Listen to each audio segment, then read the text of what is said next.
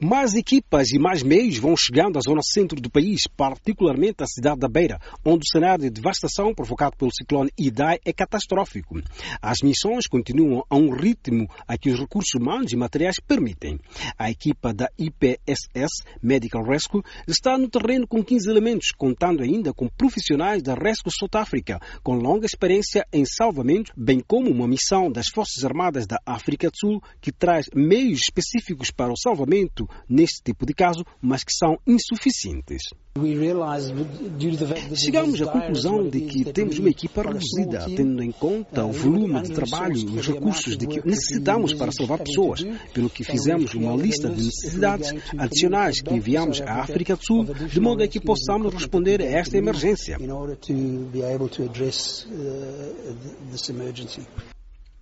As comunicações com as equipas no terreno continuam difíceis e desde segunda-feira que uma equipa de cinco elementos da Telecom Sem Fronteiras tem estado a repor as comunicações com prioridade para as de socorro.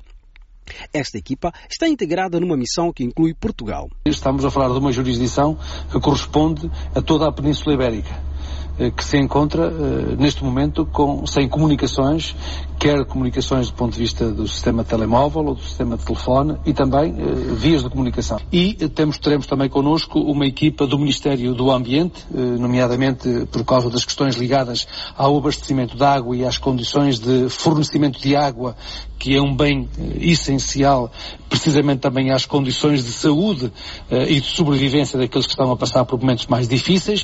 Várias missões humanitárias das Nações Unidas estão no terreno. Uma delas é o Programa Mundial da Alimentação, PMA, que está a fazer a entrega por via aérea de biscoitos altamente energéticos para as comunidades isoladas pela inundação, fornecimento de milho, feijão e óleo vegetal para as comunidades acessíveis por estrada e fornecimento de cupons de alimentação em áreas urbanas e perurbanas, planeando ajudar 600 mil pessoas, para além da coordenação logística, segundo revelou a representante Karim Então, também toda essa parte da logística estamos também trabalhando uh, sempre, como digo, em coordenação com o governo, no IGC liderança e outras autoridades uh, competentes na área.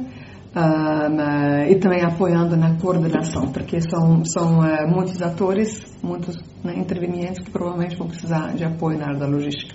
E estamos também preparados para isso. De Maputo, Alfredo Júnior para a Voz da América.